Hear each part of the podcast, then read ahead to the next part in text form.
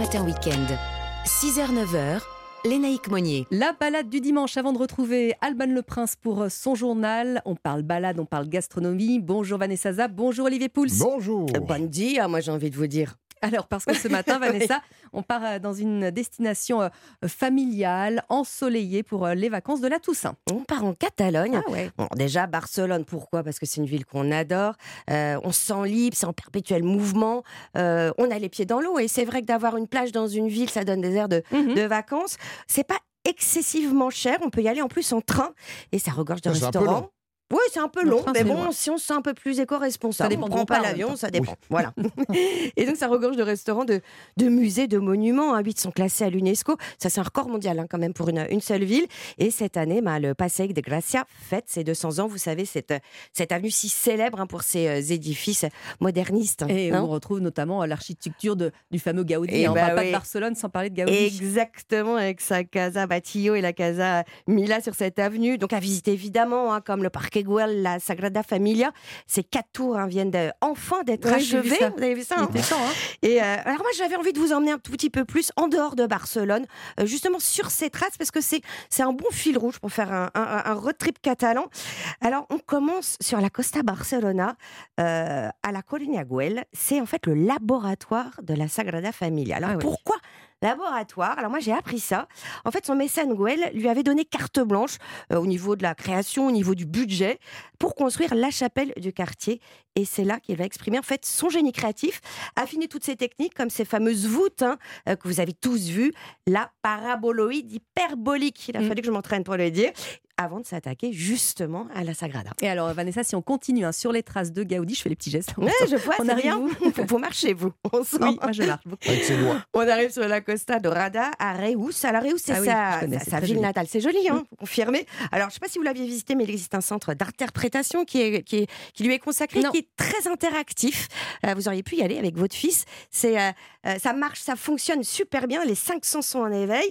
Et moi, j'en profite pour vous inciter à aller dans l'arrière-pays de Reus pour profiter de la nature dans les montagnes de Prades. Euh, en ce moment, on peut même euh, partir à la découverte de la châtaigne. C'est pour vous, Olivier. Oui. Et ça tombe bien parce que la Castagnada, c'est la fête de la, chape, de la châtaigne. Mhm. J'allais dire la chapelle, ça va pas du tout.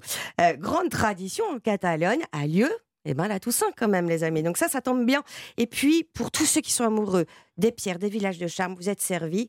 Euh, Il y a Prades, euh, qu'on appelle aussi la ville rouge. Il y a Monteblanc, euh, qui, est, euh, qui est la ville d'origine, vous savez, de cette légende de San Jordi et du dragon, Saint-Georges. Mhm. hein, évidemment, vous avez compris. Il y a Poblette aussi, avec son superbe monastère cistérien.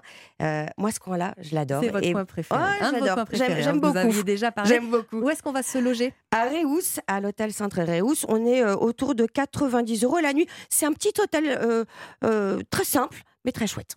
Très simple, mais très chouette. On peut aller au. Camp Nou aussi hein, quand on est fan de foot à Oui, Barcelone. Ça se visite et c'est quand même c'est un monument extraordinaire. C'est pas Et Gaudi, puis hein, ce qui est évidemment. tellement fantastique à Barcelone, c'est d'aller se balader dans les rues le soir, de manger ses tapas, Ouais, de ouais, passer d'un bar à hein. tapas à l'autre. De toute façon, il y a une ambiance tellement particulière là-bas. Toutes les générations sont dans la rue à cette heure-là. hein. J'ai une passion pour les, les petites croquetas de Ah, Ramon, les croquetas au jambon. Mmh. Mmh. Et pourtant, vous nous avez préparé un plat diététique aujourd'hui hawaïen. Voilà, exactement. C'est peut-être que j'avais mauvaise conscience avec les, être de. Ramon. J'ai proposé quelque chose de, effectivement, de très équilibré, Ouais. très tendance, très à la mode. C'est vous vrai qu'on voit des restos partout hein, dans Paris Ah notamment. euh. Le Pokéball, mais euh, pas Pokémon, hein, le Pokéball. Mais Ah, qu'est-ce qui s'est moi donc je crois que c'était Pokéball. Poké- Ouais, ouais. Pokéball. Mais qu'est-ce qui s'est donc passé pour que ce plat originaire, vous l'avez dit, d'Hawaï, Mmh. qui étymologiquement veut dire couper, couper du poisson, Ah, ok, je comprends devienne aussi populaire? Alors cette popularité, elle est née là-bas dans les années euh, 70, avant d'arriver évidemment aux États-Unis.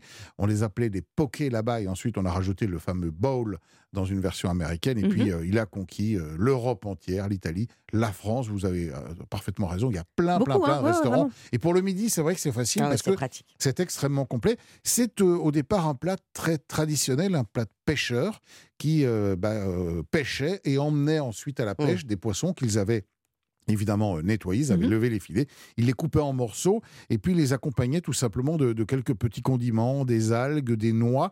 Et dans la version originale, il n'y a pas de riz. Alors aujourd'hui, Ah, c'est oui. vrai qu'il n'y a Mm. pas de Pokéball sans riz. Oui, Euh, c'est devenu et, puis, et puis ça se décline avec plein de choses, euh, des légumes évidemment, euh, mais aussi pourquoi pas des avocats. Certains y mettent des fruits comme de la mangue, euh, de la sauce bien sûr. Et moi je vous donne une petite recette si Ah ça bah, vous vo- ah bah, intéresse. Allez, on oui, mangeons, mangeons ça. Alors pour quatre personnes, pour quatre beaux Pokéballs bien sains ce midi, 600 grammes de poisson cru.